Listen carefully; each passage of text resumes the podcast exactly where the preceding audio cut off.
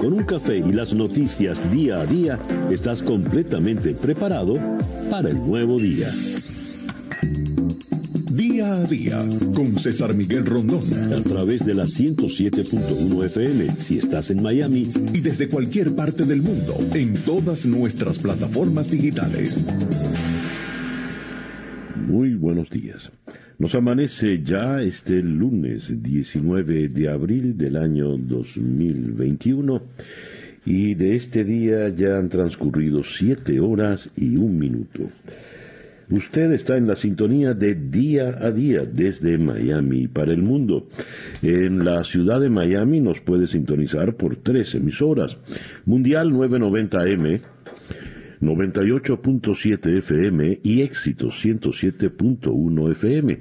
También en nuestro canal en YouTube en Conexión Web, eh, donde ya nos está saludando acá un buen grupo de amigos.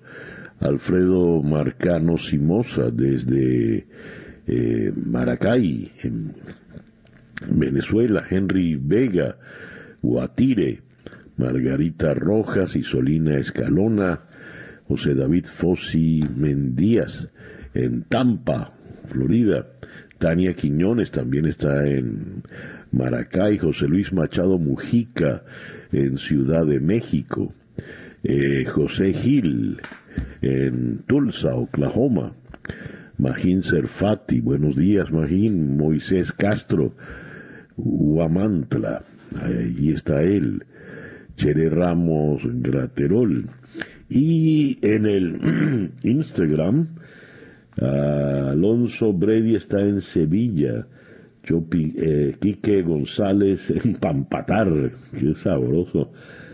Coco de Dulce, así se identifica, está en Caracas. Muy bien. Día a día es una producción de Flor Alicia Anzola para En Conexión Web con Laura Rodríguez en la producción general. Robert Villazán en la producción informativa, Jesús Carreño en la edición y montaje, José Jordán está en los controles y ante el micrófono, quien tiene el gusto de hablar, hablarles, César Miguel Rondón. Día a día es una presentación de South Day Toyota y South Day Kia Miami, los dealers, donde nos aseguramos que salgas con tu auto feliz y satisfecho. Son las 7 y 3 minutos de la mañana. Calendario lunar. Hoy tenemos un día de una luna y dos soles. Así es. La luna continúa creciendo para el día de hoy en cáncer. Es la luna de la fertilidad. Es la luna propicia para todo lo que tiene que ver con los niños. Y si la luna está creciente, usted sabrá sacar sus cuentas. Además de esto es la luna de los enamorados, es la luna de los sentimientos.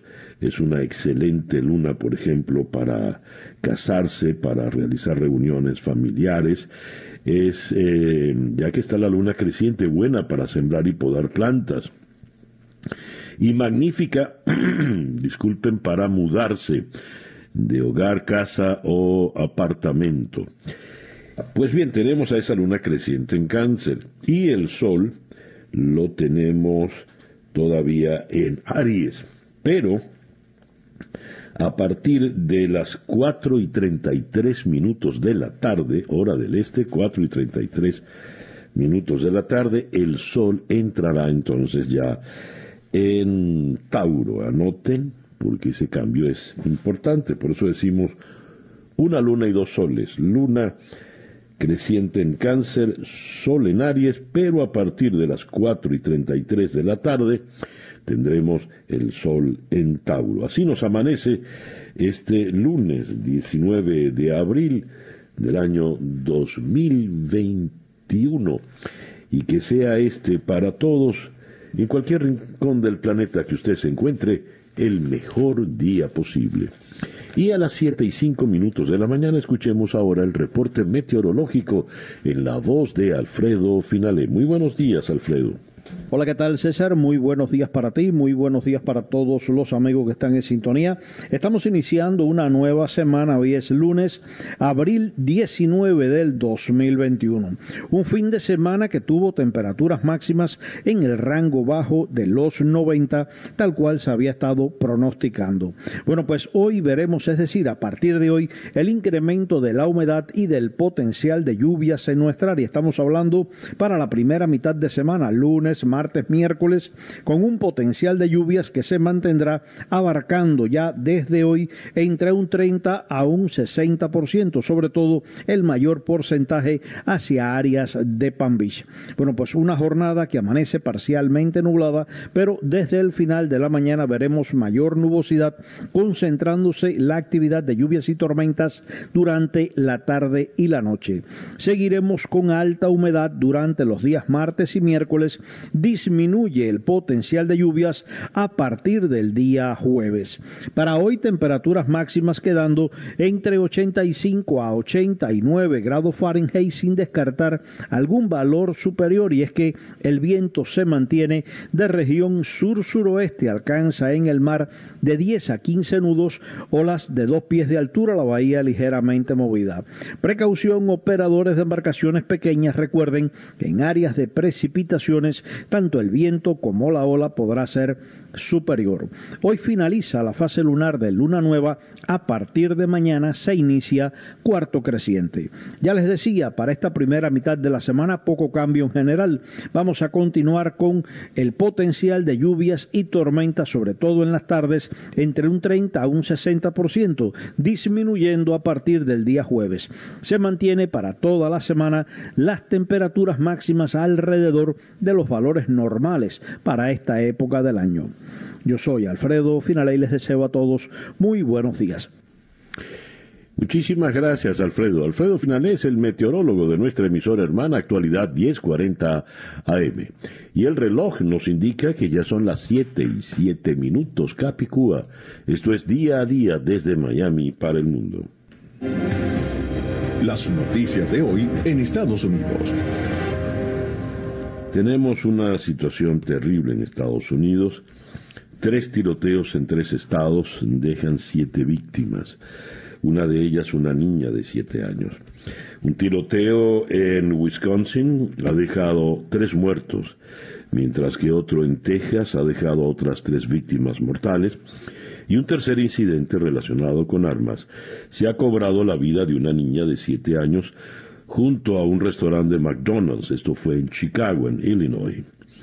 La madrugada del domingo, tres personas murieron y otras tres resultaron heridas en un tiroteo en un bar de Kenosha, estado de Wisconsin, según ha confirmado la oficina del sheriff. Hay una persona detenida. Las fuerzas de seguridad han especificado que no se ha tratado de un incidente aleatorio, sino que fue algo premeditado y que las tres personas que han muerto se conocían. Según CBS, otro tiroteo en Austin, Texas, también se ha cobrado la vida de tres personas, aunque en este caso no ha sido detenido el sospechoso por el momento, y la policía lo ha, lo ha clasificado como una situación todavía eh, activa. Las fuerzas de seguridad se han mostrado preocupadas de que el sospechoso pueda tomar un rehén o que se refugie en eh, algún lugar, por lo que le han pedido a los ciudadanos que extremen las precauciones. Un tercer incidente con armas de fuego se ha cobrado la vida de una niña de siete años y ha dejado gravemente herido a su padre. Ambos han sido disparados cuando estaban dentro de su coche en un carril de acceso a un restaurante McDonald's en Chicago. Tampoco se ha detenido a ningún sospechoso relacionado con este tiroteo. Y esto no incluye lo ocurrido en eh, Nebraska, Omaha, disculpen, Nebraska. Las autoridades emitieron una orden de arresto contra un adolescente sospechoso de haber participado en un tiroteo en un centro comercial de Nebraska que dejó a un hombre muerto y a una mujer herida, según informó la policía en el día de ayer. La policía de Omaha dijo que Mackie Woodridge Jones, de apenas 16 años, es buscado por un cargo de homicidio en primer grado en el tiroteo del sábado en el centro comercial West Rose de Omaha. Brandon Woodridge Jones, de 18 años, fue detenido por un cargo de complicidad en el tiroteo. Estas son noticias eh, espantosas, como parece una especie de, de epidemia lo que está ocurriendo con todos estos eh, tiroteos en todas partes. Y fíjense que ocurren en diversos sitios de Estados Unidos. Según cifras del Gun Violence Archive, se han registrado en Estados Unidos 150 tiroteos en lo que va de este año 2021, mientras que ha habido 45 tiroteos masivos desde el pasado mes de marzo. Durante todo el 2020 hubo un total de 610 incidentes de este tipo en el país frente a los 417 del 2019. Los recientes ataques de las últimas semanas han vuelto a poner sobre la mesa el debate de la posesión de armas en Estados Unidos y han llevado al presidente Joe Biden a plantear una serie de reformas, entre ellas una revisión más exhaustiva de los antecedentes. No obstante, las propuestas de Biden se enfrentan a una barrera casi impenetrable en el Senado, donde los demócratas ostentan eh, una holgada, no ostentan una holgada mayoría, por lo que necesitarían convencer al menos a 10 republicanos que dieran luz verde a estas eh, reformas. Y eh, tenemos en otras informaciones, por ejemplo, veo en la, en la primera página del The New York Times que la ciudad de eh, Minneapolis se prepara para el veredicto. Temen que pueda haber eh, violencia una vez que se conozca el veredicto. Llega la hora de los alegatos finales en el juicio contra Derek Chauvin. El juicio contra el ex oficial de policía Derek Chauvin, principal acusado de la muerte de George Floyd, entra en su etapa final hoy en una corte de Minnesota en donde ambas partes presentarán sus últimos alegatos. Luego, los miembros del jurado comenzarán sus deliberaciones para llegar a un veredicto contra el ex oficial de la policía de Minneapolis. Chauvin está acusado de los delitos de asesinato en segundo grado, penado con hasta 40 años de cárcel, asesinato en tercer grado con una condena máxima de 25 años y homicidio en segundo grado que acarrea hasta 10 años de privación de libertad. Sin embargo, como no tiene antecedentes penales, solo podría ser condenado a un máximo de 12 años y medio de prisión por los dos primeros cargos y a cuatro años de cárcel por el tercero. Los ojos del país se centran en la Corte, en donde el caso que generó protestas a lo largo y ancho de Estados Unidos entra ya en su etapa final. El ex policía se amparó el jueves en la quinta enmienda de la Constitución y le dijo al juez que no testificaría. Esta hubiera sido la primera vez que Chauvin contara públicamente su versión de los hechos.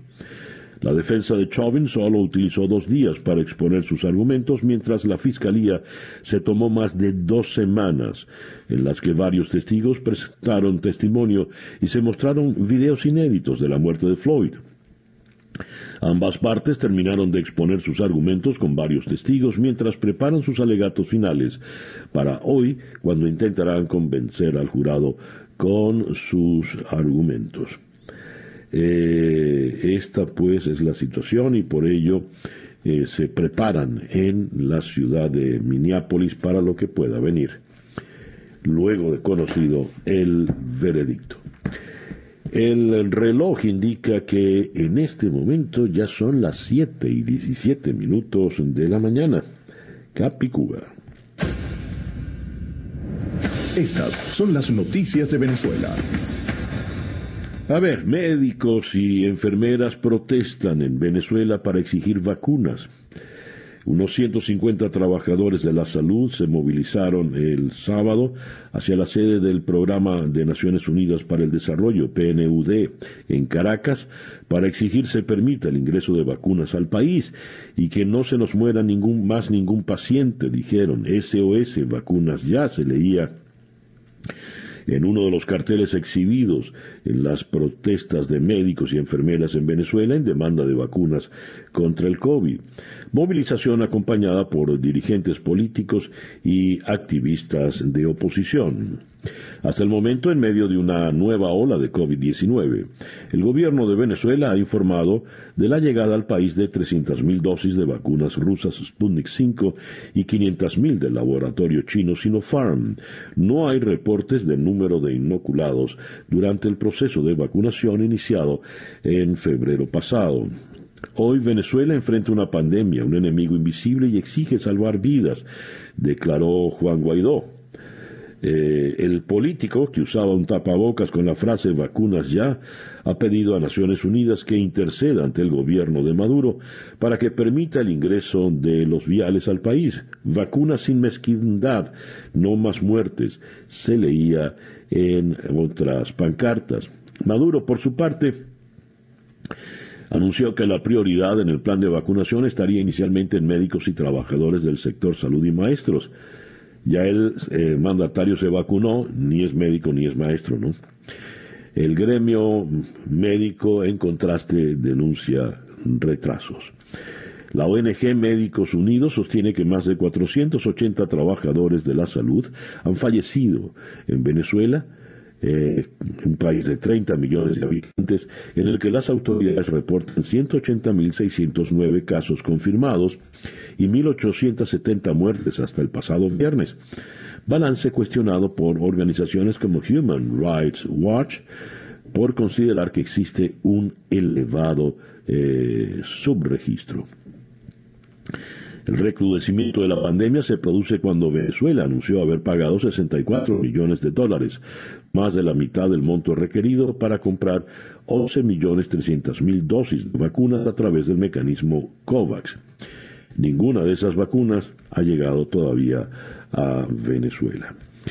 Eh, tengo otra información, esta viene de la Deutsche Bell. Juan Guaidó sustituye a cargos de comisión para tomar el control de Telesur.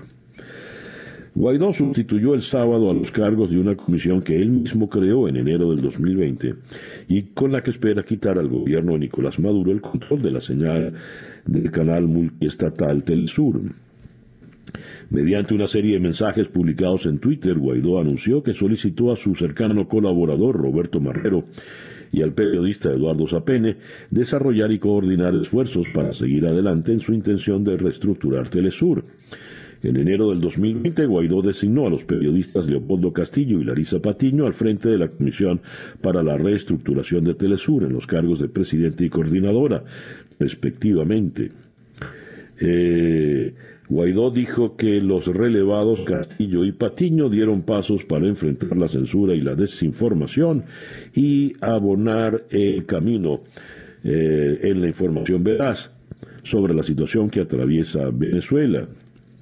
Eh, dice acá, si bien se desconoce qué labores hicieron al frente de la mencionada comisión para quitar a Maduro el control del canal. Parece el, pleito por una, instancia que no existe todavía. Ya veremos. Nicolás Maduro prohíbe cerrar centros médicos en el país en pandemia.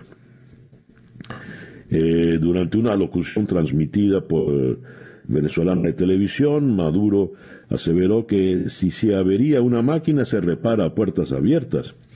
Los centros médicos del país cuentan con el personal técnico para atender eventualidades y solo deben solicitar los recursos para solucionarlas. Gravísimo error cerrar centros de salud en pandemia. Tenemos que rehabilitar y los recursos pídanos.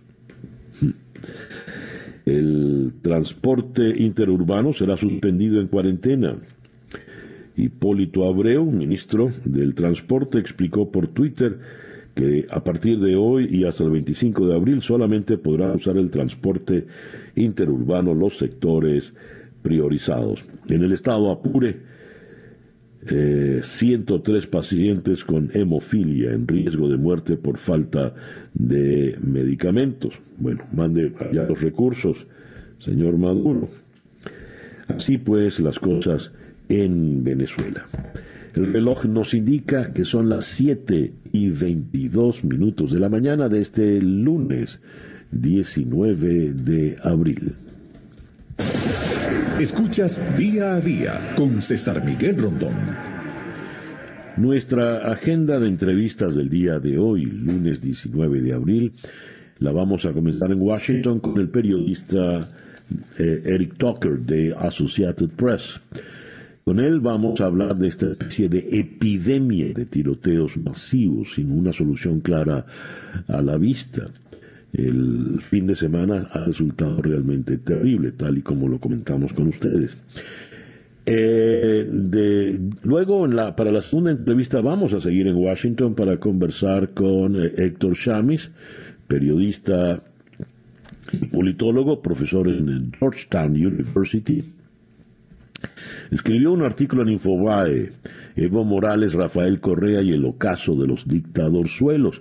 Con él vamos a conversar a propósito de esta eh, situación y también hablaremos de lo que espera, lo que pueda ocurrir en el Perú. Luego mm, de Washington iremos a Londres para conversar con el periodista Juan Carlos Bejarano. Luego de los funerales de Felipe de Edimburgo, que viene, se habla de el principio del fin de una era en el Reino Unido luego de este funeral eh, y comentaremos pues eh, todas estas incidencias. De Londres iremos a Minneapolis para eh, conversar, en principio con Alex Segura, sobre la situación que se vive en Minneapolis, para qué se preparan ahora cuando ya el juicio contra el juicio a Derek Chauvin eh, entra en sus alegatos finales, el juicio por la muerte de George Floyd. De Minneapolis iremos a la ciudad de Guatemala para conversar con eh, Luis Argueta, consultor de Migration Policy Institute y autor del informe sobre la migración centroamericana. Sistemas migratorios, eh, según ese informe, sistemas migratorios en México y Centroamérica no se adaptan a las necesidades actuales. Ningún gobierno en Centroamérica, a excepción de Costa Rica, ha logrado desarrollar un sistema migratorio que se adecue a las nuevas tendencias de movimientos de población que se han intensificado en el llamado Triángulo Norte que integran Honduras, Guatemala y El Salvador. Eh, eso lo conversaremos con el señor Argueta. De Ciudad de Guatemala iremos a Moscú para conversar con eh, Andrea Palacino, la corresponsal de France Press en Moscú. Navalny podría morir en cualquier momento. Eh, le han trasladado, esta es la información de última hora, le van a trasladar, ya el, gobierno ruso autorizó trasladarlo a una clínica, pero el estado de salud por lo visto es muy, muy delicado. Putin ya ha alertado, perdón, Biden ya le alertó a Putin que se tuviera a las consecuencias si fallecía Navalny. Joseph Borrell, el ministro de Exteriores de la Comunidad Europea, hizo también otra severa advertencia. Esa pues es nuestra agenda de entrevistas para el día de hoy, lunes 19 de abril, acá en Día a Día. Y el reloj nos indica que ya son las 7 con 27 minutos y sigue siendo Capicúa. Sintonizas día a día con César Miguel Rondón. No importa dónde estés en el sur de la Florida, South Day Kia y South Day Toyota son los dealers más cercanos que tienes para comprar o hacer un list de tu automóvil favorito en tu idioma. Hazlo a través de internet y sin salir de casa en southdatekia.com o southdaytoyota.com. Llena tu aplicación. Conoce los precios de nuestro catálogo y una vez elegido tu vehículo y cerrado el proceso de compra en Southdate Kia o en Southdate Toyota lo llevamos a la puerta de tu hogar en menos de 24 horas y si en dos semanas piensas que no es el auto que deseabas, lo recibimos para que consigas el que te hará feliz. Si requieres de un servicio o repuesto mientras lo resolvemos, te llevamos a la puerta de tu casa un auto rentado completamente gratis. Estamos abiertos tanto física como vía online eh, para servirte cuando lo necesites. En South Day Kia y South Day Toyota tomamos todas las medidas y regulaciones gubernamentales necesarias para que tú y nuestro personal se encuentren muy cerca, por teléfono, video, llamada, por la web o vía chat online en inglés o en español, donde te atendemos 24 horas. Contáctanos por el 786-673-8130 y en nuestras redes sociales arroba Southgate Kia y arroba Southgate Toyota, en Instagram, Facebook y Twitter, Southgate Toyota y Southgate Kia Miami, los dealers donde nos aseguramos que salgas con tu auto feliz y satisfecho. Son las 7 y 29 minutos de la mañana, hacemos una pausa muy breve y ya regresamos con el editorial.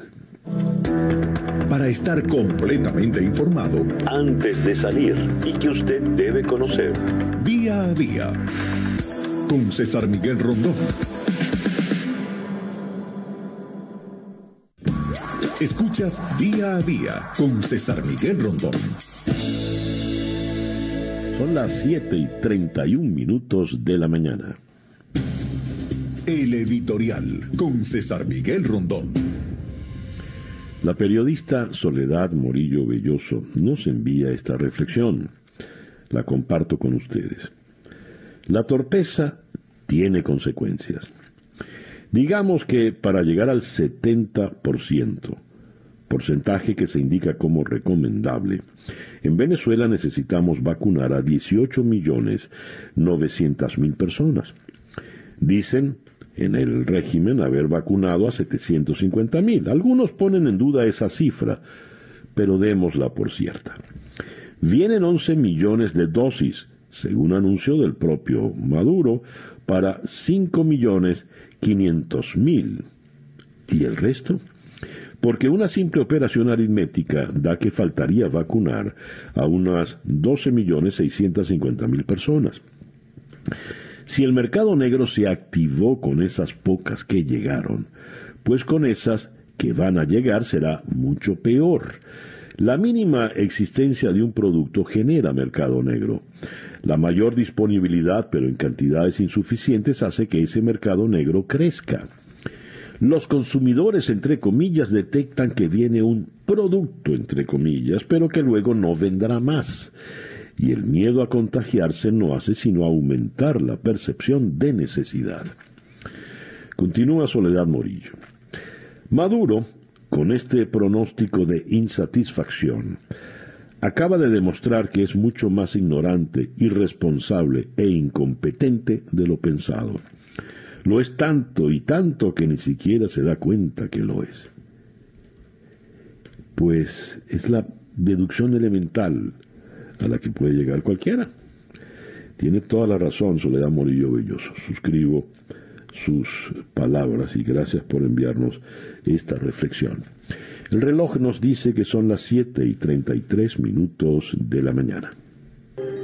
El reloj indica 7 y 37 minutos de la mañana. Otra vez Capicúa hoy. Todas las, las horas están saliendo en Capicúa, ¿no? Pues bien, a esta hora escuchemos el eh, coronavirus update en la voz de Juan Camilo Gómez. Muy buenos días, Juan Camilo.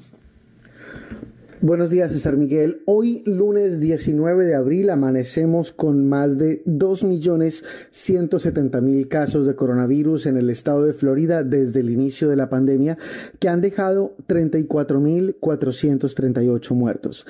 Y en cuanto a vacunación, ya se han administrado en Florida más de 13.400.000 dosis.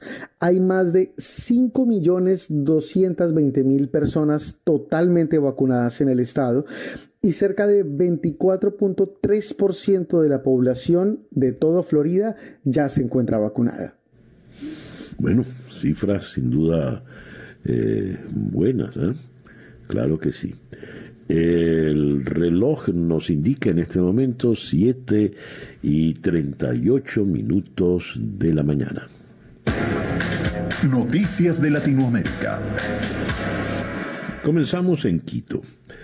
Eh, Moreno y Lazo comienzan la transición con el foco en las vacunas. El presidente Lenín Moreno y su sucesor Guillermo Lazo comenzarán hoy lunes una transición ordenada, técnica y transparente, así la definieron, concentrados en avanzar en el proceso de vacunación en momentos en que el país vive una delicada situación hospitalaria por la pandemia.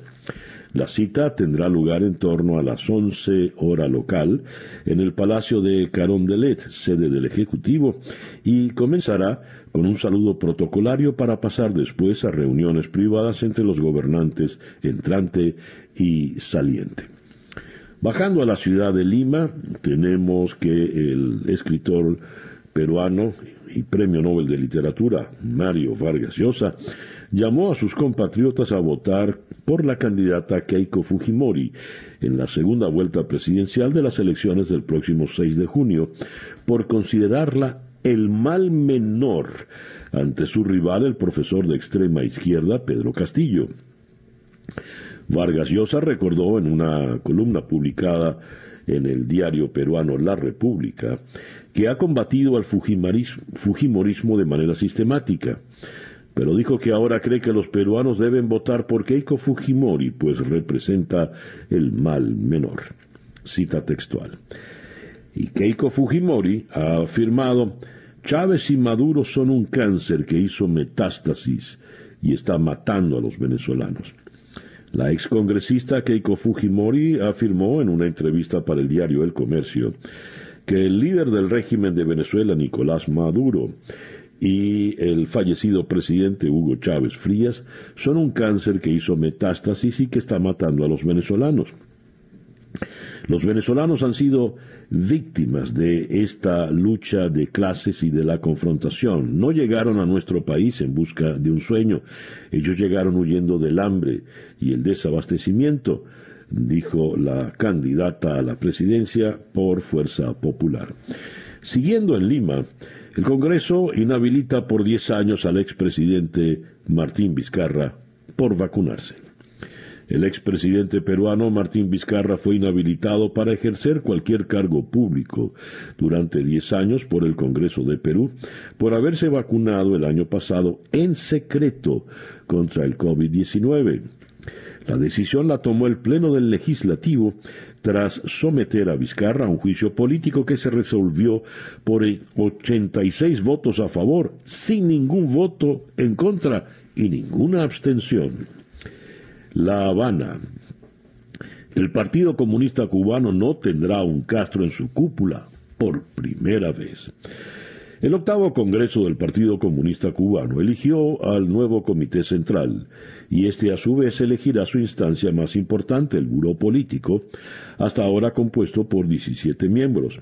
El resultado se dará a conocer en el día de hoy. La retirada de Raúl Castro, anunciada por él mismo, eh, para dar el ejemplo, según su decir, debe ir acompañada por el relevo de la vieja guardia histórica. Si no hay sorpresas, el presidente Miguel Díaz Canel será el sustituto de Raúl como primer secretario del Partido Comunista.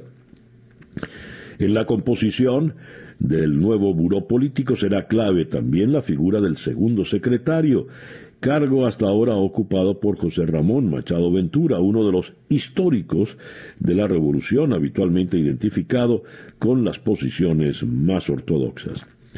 Ciudad de México, Andrés Manuel López Obrador propondrá a Joe Biden plan para ordenar la migración. El presidente de México, Andrés Manuel López Obrador, anunció que propondrá a su homólogo estadounidense Joe Biden un plan para ordenar la migración irregular. López Obrador dijo en un mensaje difundido en sus redes sociales que las propuestas las presentará a Biden durante la cumbre virtual sobre el clima, a la que convocó el demócrata para los próximos 22 y 23 de abril. La iniciativa del mandatario izquierdista consiste en ampliar su programa social Sembrando Vida a Centroamérica, por medio del cual se otorga ayudas económicas a quienes se inscriban. El reloj indica las 7 y 43 minutos de la mañana. La información del mundo día a día. Comenzamos en Moscú. Eh, un médico del encarcelado líder opositor ruso Alexei Navalny, que se encuentra en su tercera semana de huelga de hambre, dijo que su salud se deteriora con rapidez y el crítico del Kremlin, de 44 años, podría hallarse al borde de la muerte. El médico Yaroslav Ashikin indicó que los resultados de las pruebas que recibió de los familiares de Navalny revelan un nivel muy elevado de potasio, lo que puede causar un paro cardíaco, y niveles preocupantes de creatinina que indican problemas renales.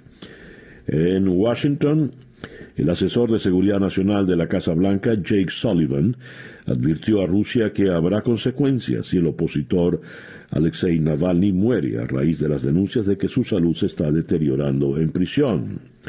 Sullivan dijo que el gobierno estadounidense ha transmitido a Moscú que lo que pase al señor Navalny mientras esté bajo su custodia es su responsabilidad y tendrán que rendir cuentas ante la comunidad internacional, cita textual. Por su parte, el ministro alemán de Asuntos Exteriores, Heiko Maas, instó a Moscú a garantizar una atención médica adecuada al líder opositor Alexei Navalny. Seguimos con gran preocupación las noticias sobre su salud, dijo el ministro Maas, y añadió que hoy abordará la cuestión con sus homólogos de la Unión Europea. Y eh, tenemos que eh, se informa desde Moscú que será transferido a un hospital. Es lo que han informado desde la prisión, mas no se nos precisa acá cuándo. Es una información del día de hoy, de última hora. Hay un tuit de eh, Joseph Borrell Fontelles, eh, Fontelles, quien es el, el ministro de Exteriores de la Comunidad Europea, profundamente preocupado por eh, el deteriorado estado de salud de Alexei Navalny. Las autoridades rusas deben garantizarle acceso inmediato a los profesionales médicos que él confíe. Eh, estamos muy pendientes de garantizar su salud y su seguridad, con lo cual también esto pasa a ser una advertencia por parte de la comunidad europea al gobierno de Putin mientras los partidarios de Navalny convocaron a protestas masivas en el corazón de Moscú y San Petersburgo para el próximo miércoles. Leonid Volkov, uno de los principales estrategas de Navalny, dijo que las manifestaciones se convocaron con tres días de anticipación porque la vida de Navalny está en juego. No sabemos cuánto tiempo podrá aguantar, pero está claro que no tenemos tiempo. Y eh, tenemos acá pues una noticia que fue seguida por todos en el Reino Unido, el funeral del príncipe Felipe. Se celebró el sábado en la capilla de San Jorge en el castillo de Windsor, al oeste de Londres, en el Reino Unido.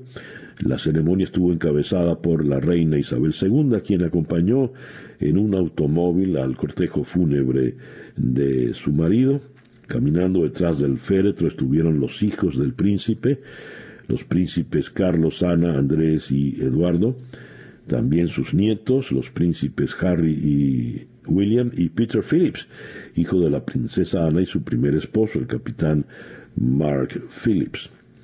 Eh, y tenemos que en Berlín los conservadores alemanes no cumplen con el plazo que se había marcado para elegir al sucesor de Angela Merkel.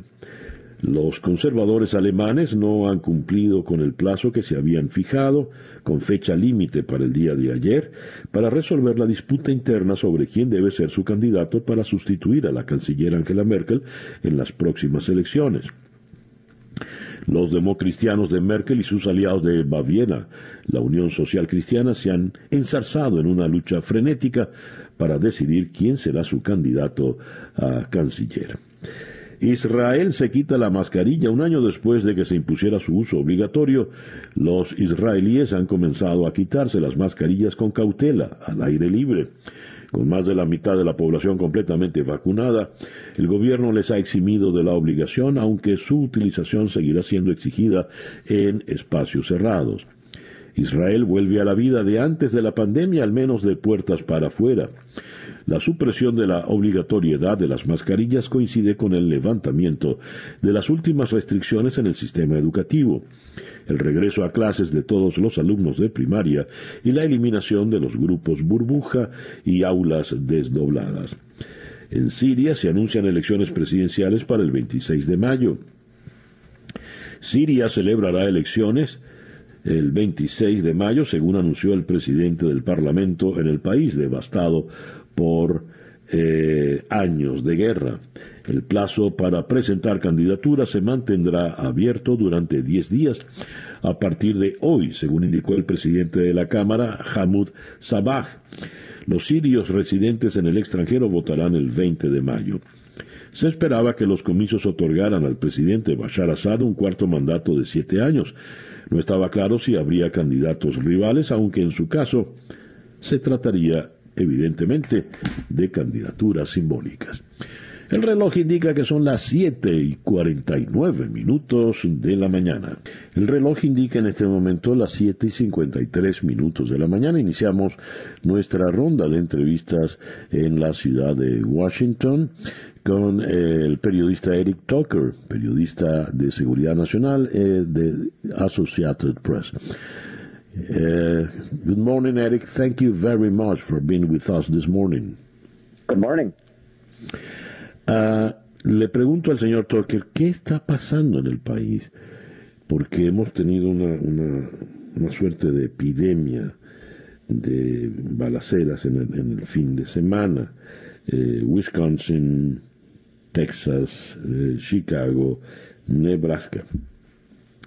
What's going on in the United States? It's been a terrible weekend. Uh, shootings in Wisconsin, Texas, uh, uh, Illinois, and Nebraska. Is there an explanation for all of this? It is a great question, and there is unfortunately not a an easy explanation. All of the the shootings that you mentioned involve different circumstances and different facts there's not a single thread that connects each of them except for um, access to guns. Um, and I think many of them are still being investigated as to what exactly took place. But you are correct that this has been a very violent period, very violent start to, to 2021, not just even this weekend, but uh, going back, uh, uh, certainly the last several months have been have been very violent across the country. Eh, dice el señor Tucker que es una pregunta difícil de responder, por ejemplo, eh, los tiroteos que hubo en el fin de semana no pueden establecer algún tipo de conexión eh, clara o evidente, más allá del hecho de el fácil acceso a portar armas.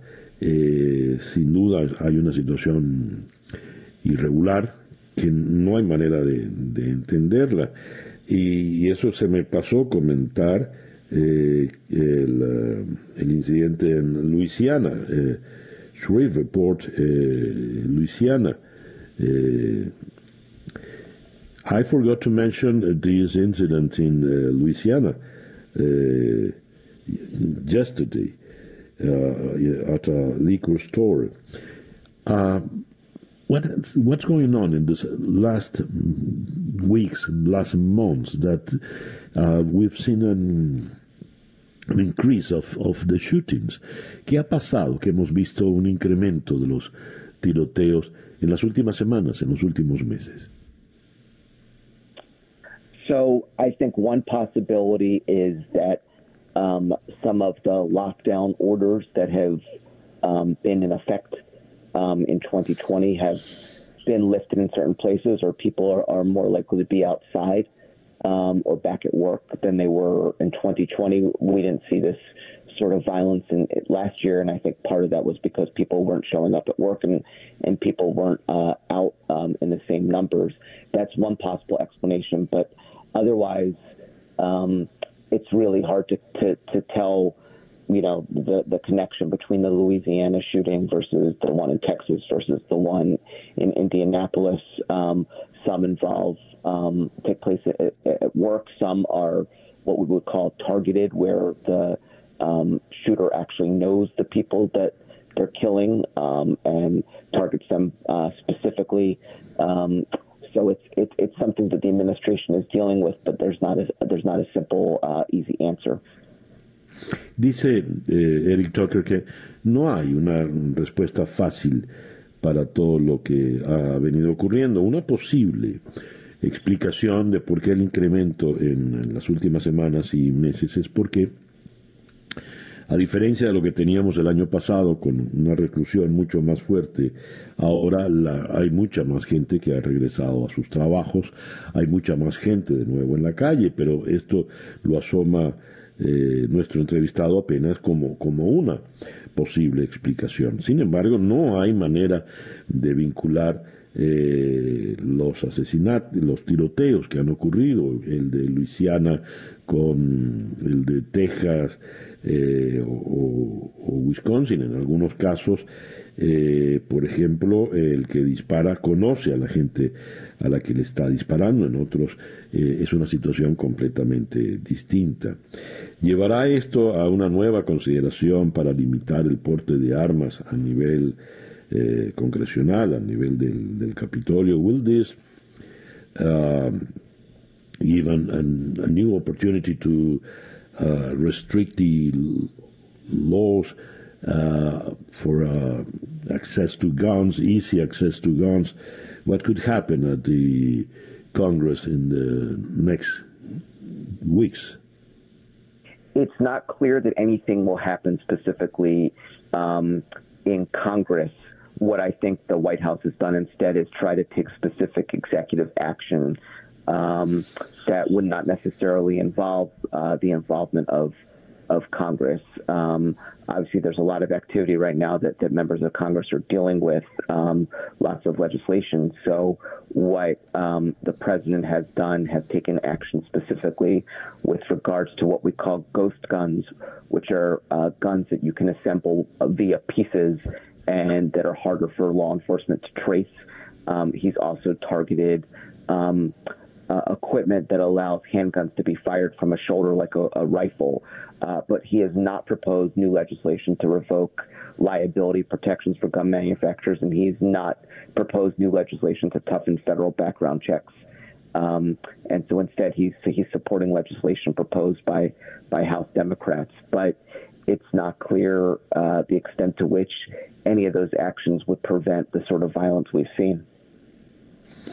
Dice el señor Tucker que no está claro eh, qué pueda ocurrir a nivel del Congreso. Lo que sí está claro es que el eh, presidente Biden llevará adelante unas cuantas eh, decisiones eh, ejecutivas.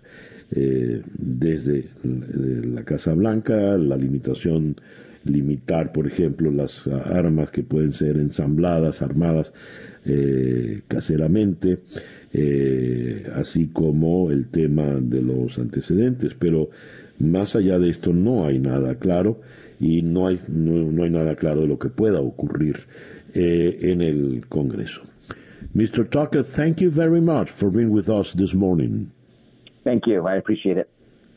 Thank you. Eric Tucker es el eh, periodista especializado en seguridad nacional en la agencia Associated Press. Nos habló desde Washington. Ocho en punto de la mañana, una pequeña pausa y ya regresamos en día a día. Día a día. Ocho y siete minutos de la mañana acá en día a día desde Miami para el mundo.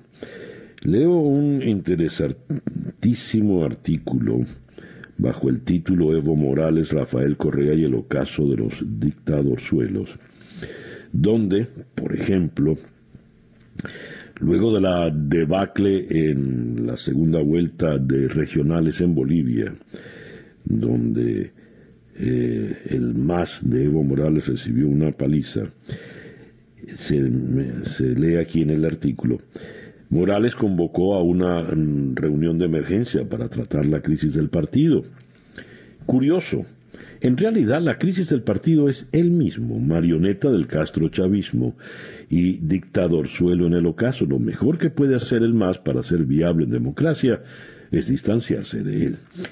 Esto lo escribe Héctor Chamis, el, autor del artículo. Vamos hasta Washington para conversar eh, telefónicamente con Héctor Chamis. Héctor, muy buenos días, gracias por atendernos. Buenos días, César Miguel, un gusto.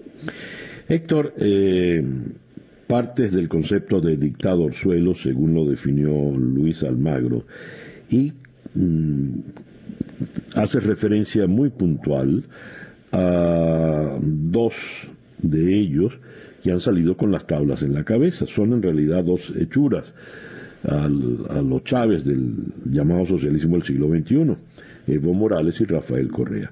Comencemos por el, primero. ¿Qué pasó en las elecciones regionales y por qué asumes que es Evo Morales el responsable de esa derrota? Bueno, en, las últimas cuatro elecciones que hubo en Bolivia, comenzando por el plebiscito de 2016, eh, el MAS perdió tres de ellas. La única que ganó, que fue la de octubre de 2020 cuando fue electo Arce y Choquehuanca de vicepresidente, eh, Morales no era protagonista, en todas las demás eh, él era protagonista. Él controla el aparato del partido, pero tiene mucha resistencia en la sociedad y aún en la base del MAS. Por eso digo que eh, además de regreso a Bolivia, reconoció haber recibido instrucciones de Caracas y La Habana, haber dejado a La Habana para una reunión eh, y comenzó a perseguir opositores eh, manipulando el sistema judicial, ¿verdad? Con acusaciones eh, un poco descabelladas, bastante descabelladas, violando derechos. y no es solamente Janine Áñez, hay una larga lista de opositores que en algún momento pueden esperar, fíjate la, la acción, que en algún hay una lista que circula, todavía no han sido imputados, no han sido arrestados, pero el, gobierno circula una lista, la autoridad judicial lo hace. Bueno, eso ha producido otra vez rechazo en la sociedad. Ha perdido, como dijiste bien, ha sido una paliza electoral la que ha recibido. Eh, que no es la primera vez en realidad, porque ya en 2019 no le fue bien en las elecciones regionales, en la misma ciudad del Alto, la segunda ciudad del, país, que está entre el aeropuerto y La Paz, ¿verdad?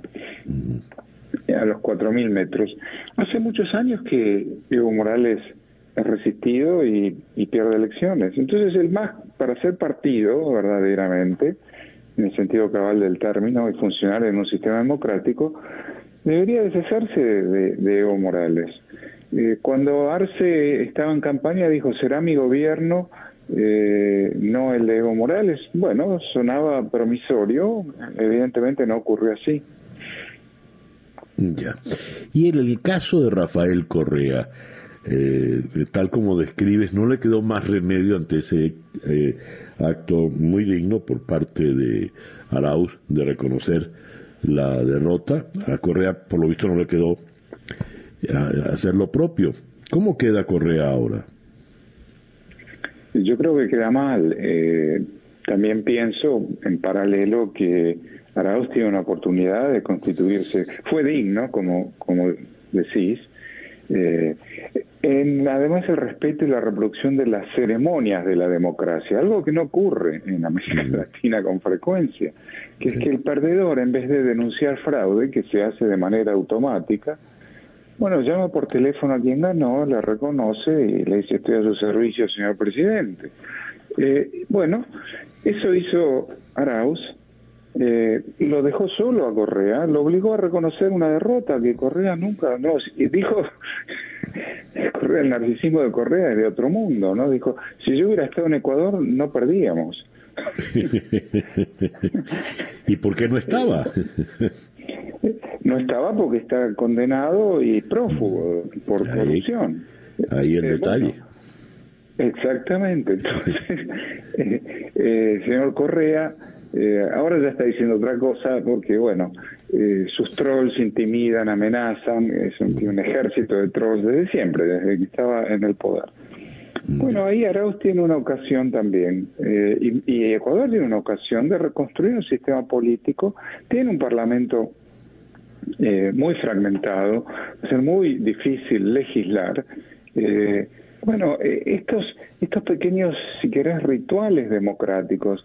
Eh, Lazo luego dijo, me acaba de llamar eh, Andrés Arauz, reconoció, me felicitó por la victoria muy dignamente, quedamos en trabajar juntos por el bien de los ecuatorianos. Bueno, esas son las pequeñas ceremonias que construyen una rutina democrática, un, circuito, una, secuencia democrática. El día de una elección, esa noche, terminó la disputa. Eh, y ojalá Ecuador pueda encontrar ese camino. Ya. Que, como escribes, que Arauz deje de ser delfín para pasar a, asumir plenamente su liderazgo y un liderazgo democrático, ¿no? Así es, así es, y ser oposición eh, dentro de los parámetros del sistema, por supuesto. Claro. Héctor, muchísimas gracias por atendernos en la mañana de hoy. Al contrario, a vos. Gracias y hasta siempre. Héctor Chambis es profesor en la, Universidad de Georgetown, allá en la ciudad de Washington. El reloj indica en este momento 8 y 15 minutos de la mañana. Día a día. Una foto conmovió a todos en eh, el día sábado en la capilla de San Jorge, en el funeral del duque de Edimburgo, en las sillas del coro, solitaria, estaba la reina Isabel II, muy digna ella, toda de negro, incluyendo la mascarilla por el COVID, algo encorvada ya por la edad, pero sola. Se le fue el compañero que estuvo a su lado durante 73 años. Eh, luego de una ceremonia eh, muy, muy sobria y en la intimidad, como decían, los observadores de eh, la corona británica dicen el funeral del duque marca el principio y el fin de una era en el Reino Unido. ¿Por qué? Vamos hasta eh, Londres. En la línea telefónica está el periodista eh, Juan Carlos Bejarano. Juan Carlos, muy buenos días, muy buenas tardes por allá. Gracias por atendernos. Buenos días, César. Buenas tardes para toda tu audiencia. Aquí en Londres, estamos justo al lado del Palacio de Buckingham. Es la una de la tarde, 16 minutos. Juan Carlos, eh, ¿compartes esa idea que ahora hay una especie de principio del fin de una era en la monarquía británica. Totalmente, yo creo que sí es el fin de una era. Eh, por supuesto, la reina Isabel II no va a abdicar, eso está claro, ella lo ha insistido durante todos los años de su reinado, pero, por ejemplo, se ha conocido en las últimas horas que el príncipe William y su padre, el príncipe Carlos, van a tener eh, o van a organizar con la familia real una especie de, reunión importante en la cual se va a definir, entre otras cosas, los roles de los miembros de la realeza, quienes van a ser considerados, por ejemplo, Alteza Real, eh, quienes van a estar trabajando directamente para la corona, porque ustedes recuerdan, tras la salida de, de Harry y de Meghan de la familia eh, real, se planteó por ejemplo, que algunos miembros fueran sencillamente personas comunes y corrientes que se ganen la vida y que no reciban un dinero del Estado, de los contribuyentes. Así que sí se va a reformar en cierta manera eh, la Casa Windsor y las actividades de la familia real. Y eso sí, esto tendrá que contar con la aprobación de la reina Isabel II. Pero está claro, ya tú mismo lo estabas diciendo, va a cumplir 95 años este miércoles, ya se le ve más encorvada, esto sin duda alguna va a ser un golpe moral para ella porque ha tenido prácticamente toda la vida a ese compañero, al duque de Edimburgo, que también fue una especie de asesor para ella, fueron 73 años, y quizás eh, la reina poco a poco la veamos menos en público, repito, sin abdicar, pero con el príncipe Carlos como nuevo patriarca de la Casa Windsor y tomando decisiones de la corona. ¿Por qué no abdica la reina? Ah, a ver. La reina no abdica por una razón eh, específica. Ustedes recordarán que realmente ella no estaba en la línea de sucesión al trono británico, ni su padre, sino su hermano, el hermano del padre, el tío de ella, que eh, terminó abdicando para casarse con una norteamericana, eh, con Wally Simpson. Y eso causó serios problemas en la corona británica, en la reputación de la corona británica y en la salud del padre de la reina, que parece ser, ser una persona relativamente frágil, con no muy buen estado de salud y no estuvo muchos años en el reinado. Entonces, ese trauma de la abdicación del tío de la reina llevó a que ella se prometiera que nunca iba a abdicar. Ya. De manera tal de que estará allí hasta el final. Solo entonces podrá tener su oportunidad Carlos. Así es, eh, lo que sí puede pasar en caso de que la, la salud de la reina se deteriore por alguna razón es que eh, Carlos sea eh, un príncipe regente, es decir, que toma las decisiones en nombre de la reina Isabel II y literalmente pues estaría eh, tomando el liderazgo de la casa Windsor, pero no van a dejar que Isabel II abdique, por lo menos públicamente. Mm, ya. Muy bien. ¿Y el rol de Guillermo a todas estas, cuál terminará siendo? Bueno, eh, como te decía antes, eh, eh, el príncipe Guillermo Williams, como se le conoce en inglés, pues está junto a su padre entendiendo que es el momento de modernizar una institución que es respetada, pero que es antigua, y creo que le quiere dar ese tono moderno. Y creo que el trabajo que van a realizar el príncipe William o Guillermo con el príncipe Carlos va a ser fundamental para la supervivencia de la, de la monarquía, porque la monarquía se mantiene muy popular, más del 75% de los británicos aprueban la monarquía y no quieren, de hecho, una república, pero no sabemos qué puede pasar cuando el príncipe Carlos suba al trono, que no es una persona eh, tan popular como su hijo o como su madre, y además con el paso del tiempo y con la nueva generación, que tal vez no esté de acuerdo en que esta institución tenga todos esos privilegios. Así que si no se modernizan,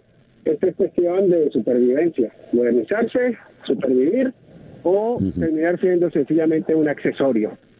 Ya.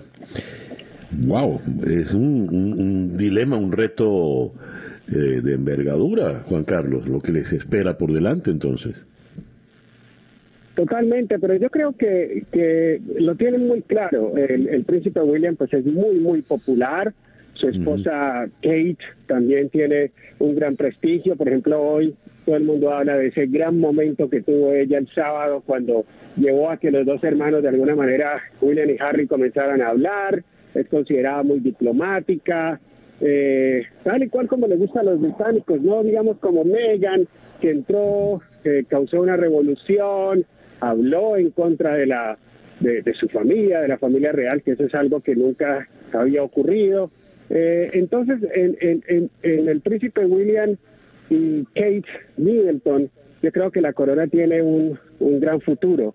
Eh, con el príncipe Carlos y Camila, que Camila podría llevar el título de reina una vez el príncipe Carlos sea rey, pues yo creo que la popularidad de la monarquía podría bajar. Así que no sabemos qué tan largo vaya a ser el reinado de Carlos por un lado. Igual, imagínense si Carlos tiene los mismos genes de la mamá, creo que tiene ya 72 años, William tendría que esperar más de 20 años o, o 30 para, para ser rey, ¿no? Así es, así es. Bueno, muy interesante. Juan Carlos, muchísimas gracias por eh, atendernos y por darnos todas estas impresiones en el día de hoy. Nada, que tengan un buen día y un abrazo desde la capital británica. Juan Carlos Bejarano, periodista desde Londres. El reloj indica 8 y 22 minutos de la mañana. Día a día con César Miguel Rondón. Y de Londres vamos ahora a la ciudad de Moscú, donde en la línea telefónica está la corresponsal de France Press en Rusia, Andrea Palaciano. Andrea, good morning. Thank you very much for being with us today. Good morning. Thank you for having me. Andrea, uh, what's the situation right now of Alexei Navalny? Is he still in prison, or he uh, is being translated to the? Uh, he's uh, he's uh, going to the uh, clinic to the hospital because they said that the, this morning that they were going to allow him to go to a facility. Le pregunto a Andrea cuál es la situación en este Uh, let me translate, please. ¿Cuál es la situación en este momento de Alexei Navalny? Porque se había dicho que estaba autorizado que le llevaran a una clínica dado su eh, deteriorado estado de salud. Andrea, please.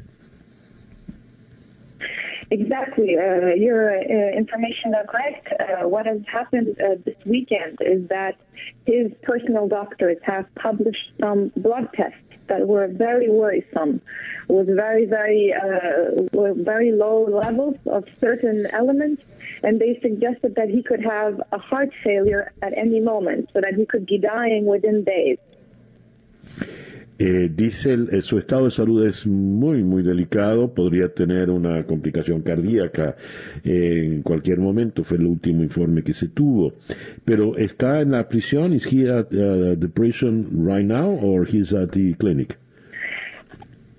Uh, right now, what we have uh, learned today is that the prison uh, facilities, the prison authorities in Russia, have said that he has been moved to a, a, medical facility within a prison, a different prison from his own, but still in a prison.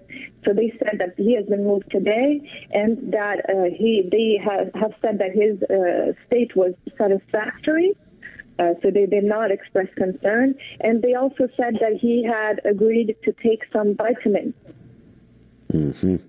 Dice, está en una facilidad médica, en una instalación médica, pero en la cárcel todavía, en la prisión.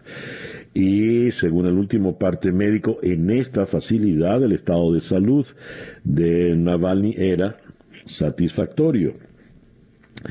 Uh, Mr. Joseph Borrell, uh, the Minister of Foreign Affairs of the European Community, said that Mr. Navalny should be treated by uh, uh doctors of his uh, trust, uh, physicians that he could really trust.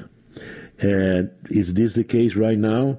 Le cito, el señor Joseph Borrell, el ministro de Exteriores de la Comunidad Europea, había dicho que el señor Navalny debería ser tratado por médicos de su confianza. ¿Ese es el caso?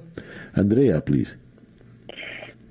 No, this is not the case. Uh, as of now, his personal doctors have not been allowed to see him. He has only been treated by doctors, uh, uh, by, by, prison doctors. So, as of now, uh, the request of, uh, of uh, Mr. Burrell has not been granted.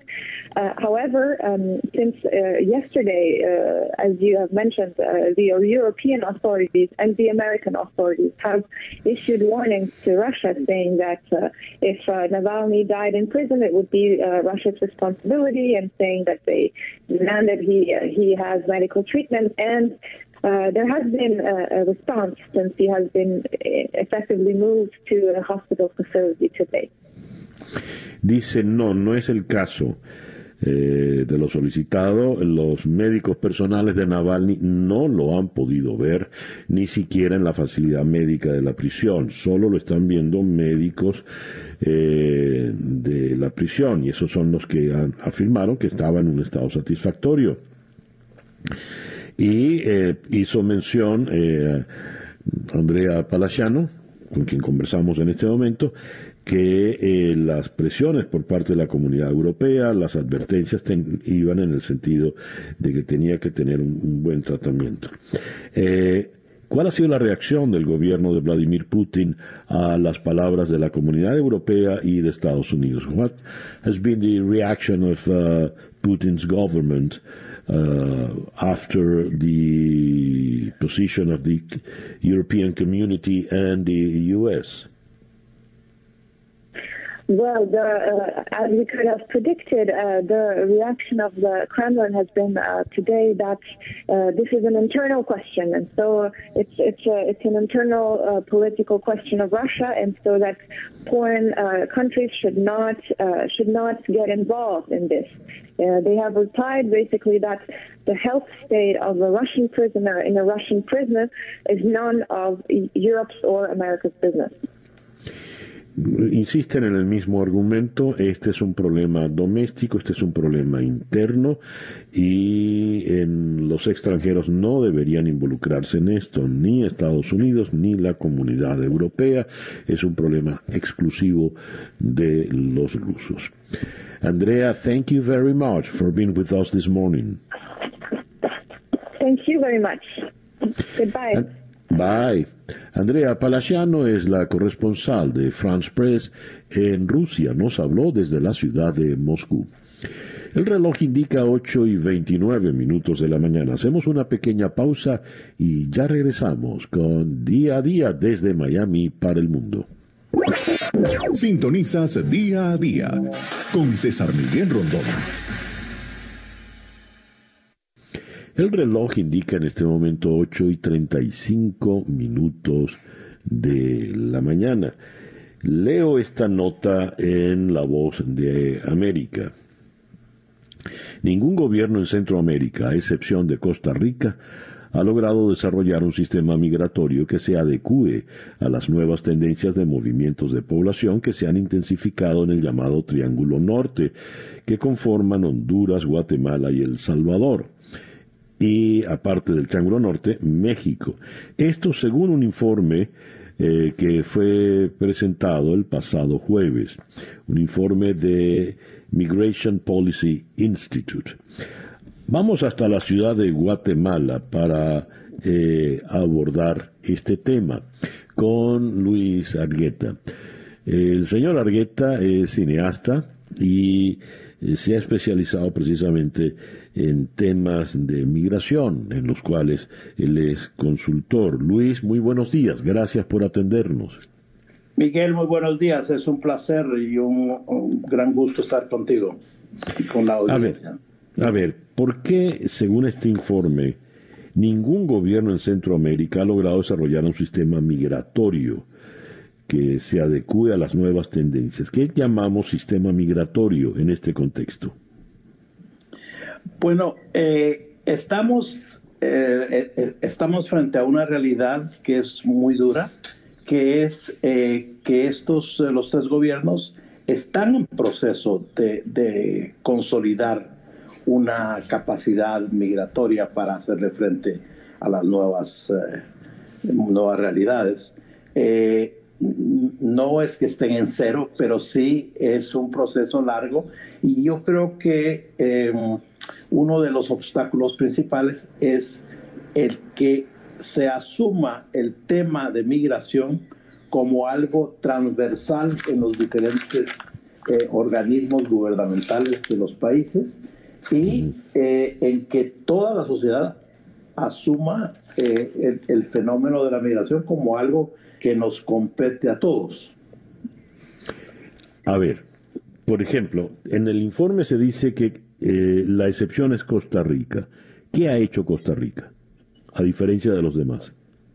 Costa Rica ha, dado un enfoque eh, de derechos humanos mayor, ha eh, abierto avenidas para refugiados, ha normalizado la situación de migrantes y esto no está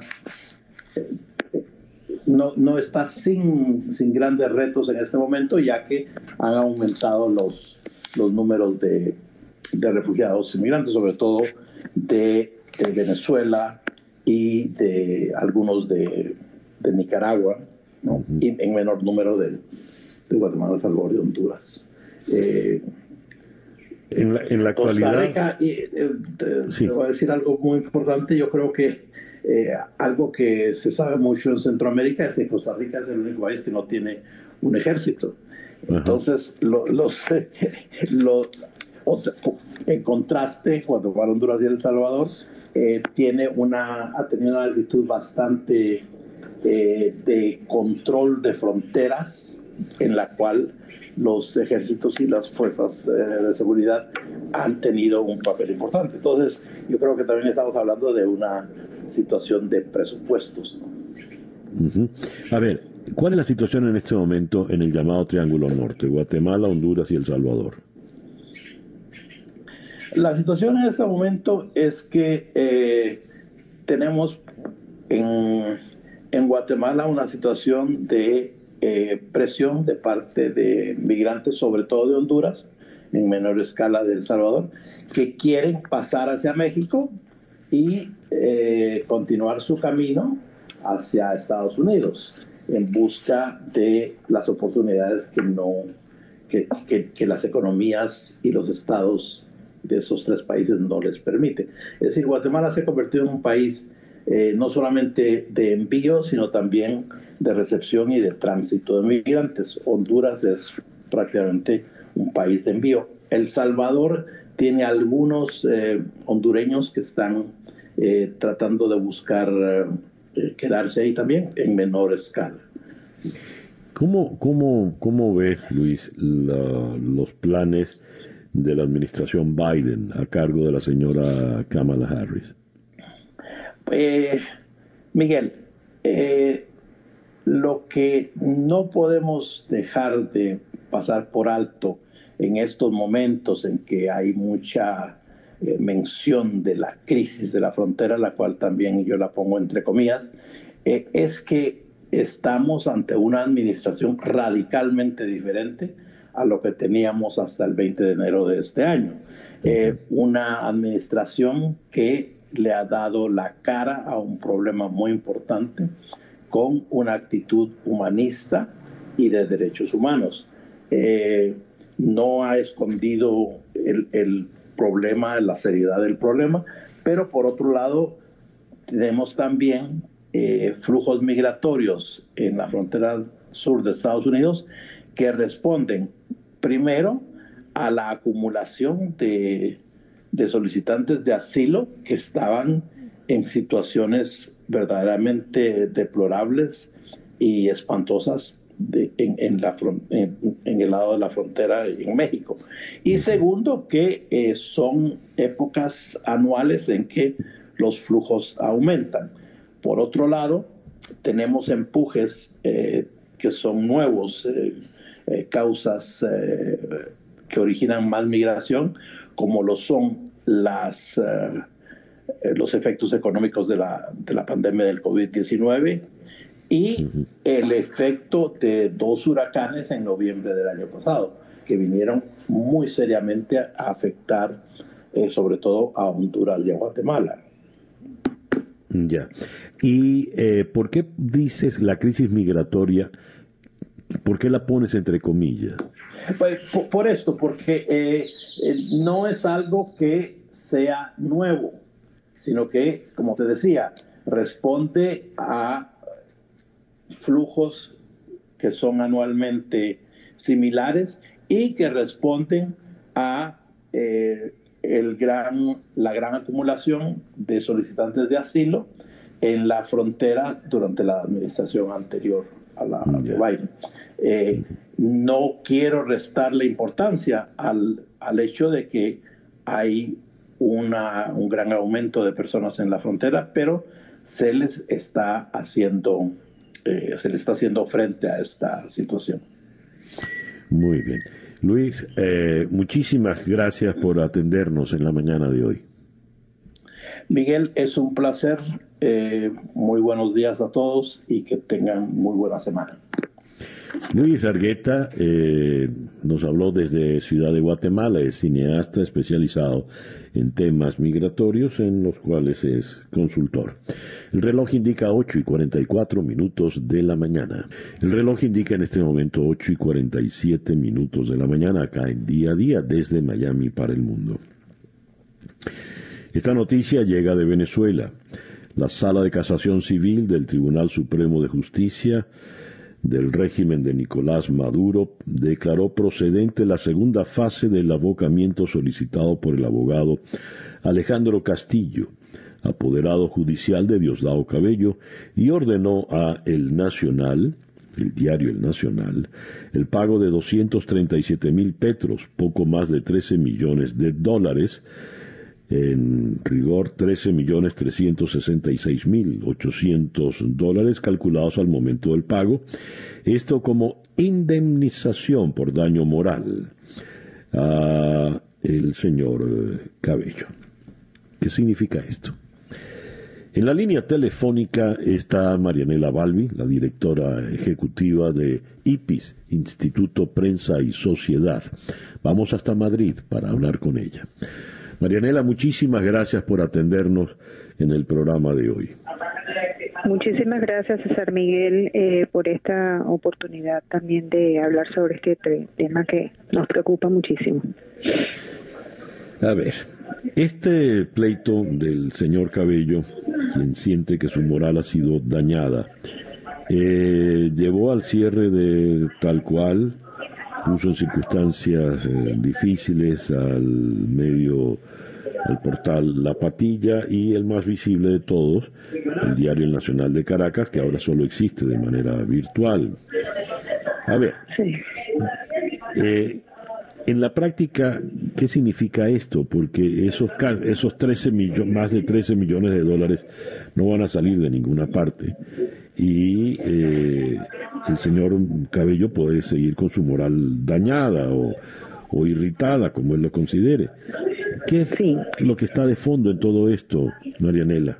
Mm, realmente. Bueno, César Miguel, allí hay en ese caso que ya es desde el 2015 para acá varios elementos importantes que, que resaltar, ¿no? Por supuesto que el más visible es el caso de, bueno, de un tribunal supremo, de un poder judicial eh, totalmente cooptado por por las grandes figuras del régimen y este totalmente controlado por ellos, ¿no? Porque bueno, hay una serie de irregularidades en esos casos que que están a la vista y que se han denunciado y esto sin duda alguna concluye con una multa confiscatoria que lo que busca es definitivamente expropiar y, adueñarse pues de la sede del Nacional, que es lo único que digamos que quedaría como como eh, activos dentro de, en Venezuela, ¿no? Y acabar con, una figura emblemática del periodismo venezolano, eh, como lo ha hecho pues así, como lo hizo con Radio Caracas, como lo ha hecho con las radios, como lo ha hecho de una manera sistemática en su construcción de modelo de, de, censura y de hegemonía, ¿no? Pues esa, esa parte está clarísima, esa, esa, además de la judicialización de los casos, ¿no? es el uso de eh, el, el, mecanismos judiciales contra periodistas, contra los medios, contra los dueños de medios. Eso ya provocó pues la, la, la, la las acciones contra los 22 dueños de medios están en el exilio muchos de ellos, algunos pues llegaron a conclusiones, sin embargo siguen, ¿no? Ahora el otro elemento que hay allí importante, César Miguel, es que este señor funcionario público no termina de entender que esto es un derecho amparado por todas las convenciones, por la Constitución, o sea, la libertad de expresión no lo protege a él como funcionario, al contrario, la libertad de expresión hace que él como funcionario tenga que tener más tolerancia a la crítica, más tolerancia a, a lo que se diga sobre él y sobre sus acciones, porque así está establecido. Así está establecido en, lo que es el derecho a la libertad de expresión.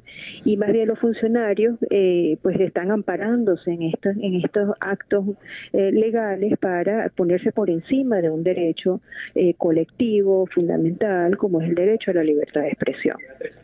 Y el tercer elemento es que tira por el piso el tema del el reporte fiel. O sea, esto es un caso que si nos vamos hacia atrás, él perdió en Estados Unidos contra el Wall Street Journal, aquí en España con el ABC, creo que no intentó nada, pero obviamente como tiene controlado los, los tribunales en Venezuela, allá sí puede actuar con toda la con toda la, impunidad y todo el poder desde su figura como como hombre fuerte de, del gobierno. Entonces estamos viendo también cómo se está poniendo por el piso pues ese ese principio, esa doctrina del reporte fiel, que es el uso, el derecho que tenemos de reproducir un artículo y de eh, existan las fuentes, eh, este, están los mecanismos de, de verificación de información y sencillamente pues eso desde el punto de vista periodístico funciona así.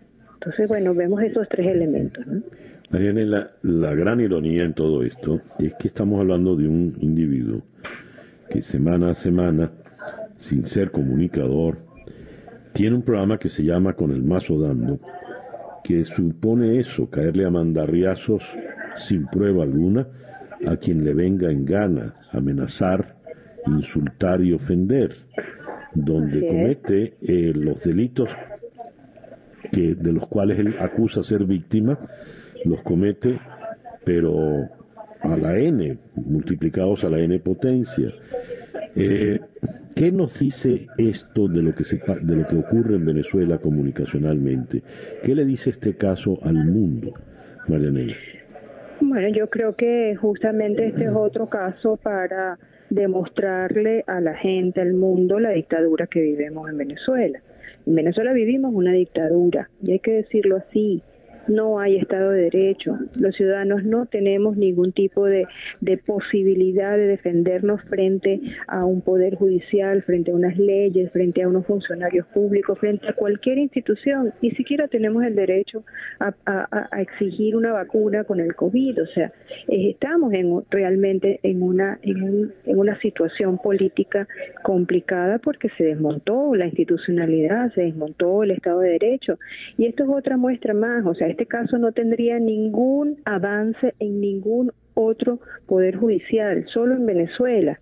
Y este así está y seguramente el señor Cabello pues va va a cumplir esa demanda y y bueno, o sea, eh, es otro zarpazo más a los que tenemos ya 20 años, César Miguel, en donde sistemáticamente, sistemáticamente ha habido un ataque contra todos los medios por los distintos medios, o sea, ya sea la compra de medios, por una parte, con sus testaferros, ya sea el cierre de emisoras, ya, sea, ya sean las órdenes de censura desde Conatel, ya sean los bloqueos a través de, de, la, de, de, de las páginas web de los sitios de los medios independientes ya, o sea, eh, los medios impresos a través de, de, todo el control de, del acceso al papel y a los insumos, la, las presiones por las habilitaciones administrativas de las televisoras y radios, o sea, hemos probado todos, todos los mecanismos que existen en la cartilla para controlar los medios de comunicación. Y bueno, estamos en una sociedad absolutamente eh, eh, en opacidad, en silencio, con, con desiertos informativos que son esos espacios en Venezuela donde no hay ni siquiera un solo medio de información local o no hay o hay uno solo. Hay más de 14 millones de venezolanos en esa situación el desierto informativo y bueno, nos informamos porque seguimos siendo muy tercos y queremos seguir teniendo ciertas ventanas y está esta y están los corresponsales internacionales y están los medios independientes a los que ya les va a venir alguna medida como los está, nos está nos están aplicando a las ONG. Entonces, es un cerco, realmente es un cerco y eso es lo que estamos viviendo. Pero ya pareciera naturalizarse, porque como ya han sido, son 20 años, que es lo que eh, analizan lo, los politólogos, bueno, esto ya es una, es una dictadura de larga data o de mediana data, si se quiere, y esto ya empieza a normalizarse, a naturalizarse, a perder interés en la agenda informativa internacional, y suceden estas cosas, pues, ¿no? Ya. Así es. Marianela, muchísimas gracias por atendernos en esta mañana. Bueno, espero haber un poco aclarado ese tema y va a seguir, así que estaremos en contacto. Gracias, Vale. gracias. Gracias, César. La destacada periodista Marianela Balbi es la directora ejecutiva de IPIS. IPIS es Instituto Prensa y Sociedad, nos habló desde la ciudad de Madrid. Y el reloj nos dice que ya son las 8 y 56 minutos de la mañana. Llegó entonces el momento de despedirnos día a día. Es una presentación de South Day Toyota y South Day Kia Miami, los dealers donde nos aseguramos que salgas con tu auto feliz y satisfecho. Día a día es una producción de Floralicia Anzola para En Conexión Web con Laura Rodríguez en la producción general, Robert Villazán en la producción informativa, Jesús Carreño en la edición y montaje, José Jordán en los controles y ante el micrófono, quien tuvo el gusto de hablarles, César Miguel Rondón.